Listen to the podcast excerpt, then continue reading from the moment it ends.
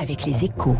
Bonjour François Vidal. Bonjour Fabrice. François Vidal depuis la rédaction euh, des échos. Alors c'est l'un des effets les plus inattendus de l'attaque de l'Ukraine par la Russie ces dernières heures. L'Allemagne, l'Allemagne qui a remis en cause les principes fondamentaux de son action en matière de diplomatie et de défense, hérité, hérité de l'après-seconde guerre mondiale, c'est-à-dire il y a 80 ans.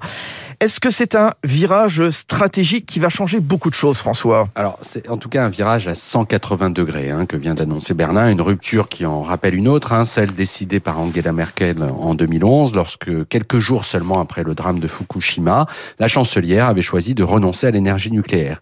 Cette fois-ci, c'est une doctrine de politique étrangère vieille de 80 ans, hein, vous l'avez dit, qu'Olaf Scholz, son successeur, a fait subitement voler en éclats, et cette volte-face bienvenue, bienvenue, justifiée par la menace fait peser Vladimir Poutine sur la paix en Europe change radicalement la donne. Hein. Pour l'Allemagne, évidemment, puisqu'en décidant de débloquer 100 milliards d'euros pour moderniser son, son armée, elle renonce pour de bon à son statut de Suisse XXL, hein, c'est-à-dire de puissance économique, assumant un rôle de nain politique.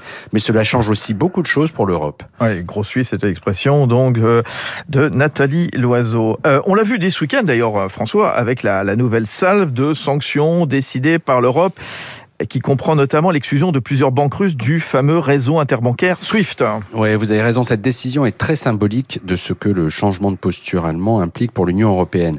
En levant son veto contre une décision qui met en péril son approvisionnement en gaz russe, une énergie dont elle est très dépendante, l'Allemagne donne les moyens à l'Europe de s'affirmer comme une puissance diplomatique de premier rang. De la même manière, en musclant sa politique de défense, elle répond au souhait maintes fois exprimé par Emmanuel Macron et ses prédécesseurs de faire de l'Union un bloc qui compte à l'échelle mondiale. Une façon de dépasser les éternels débats sur les équilibres financiers de la zone euro et de redonner du souffle au projet européen.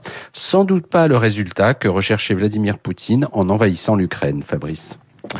Merci François Vidal, directeur délégué de la rédaction des échos. Rendez-vous demain sur Radio Classique. Il est 7h13. On va continuer d'en parler avec l'invité de l'économie, Jean-Charles Simon, économiste président de Station.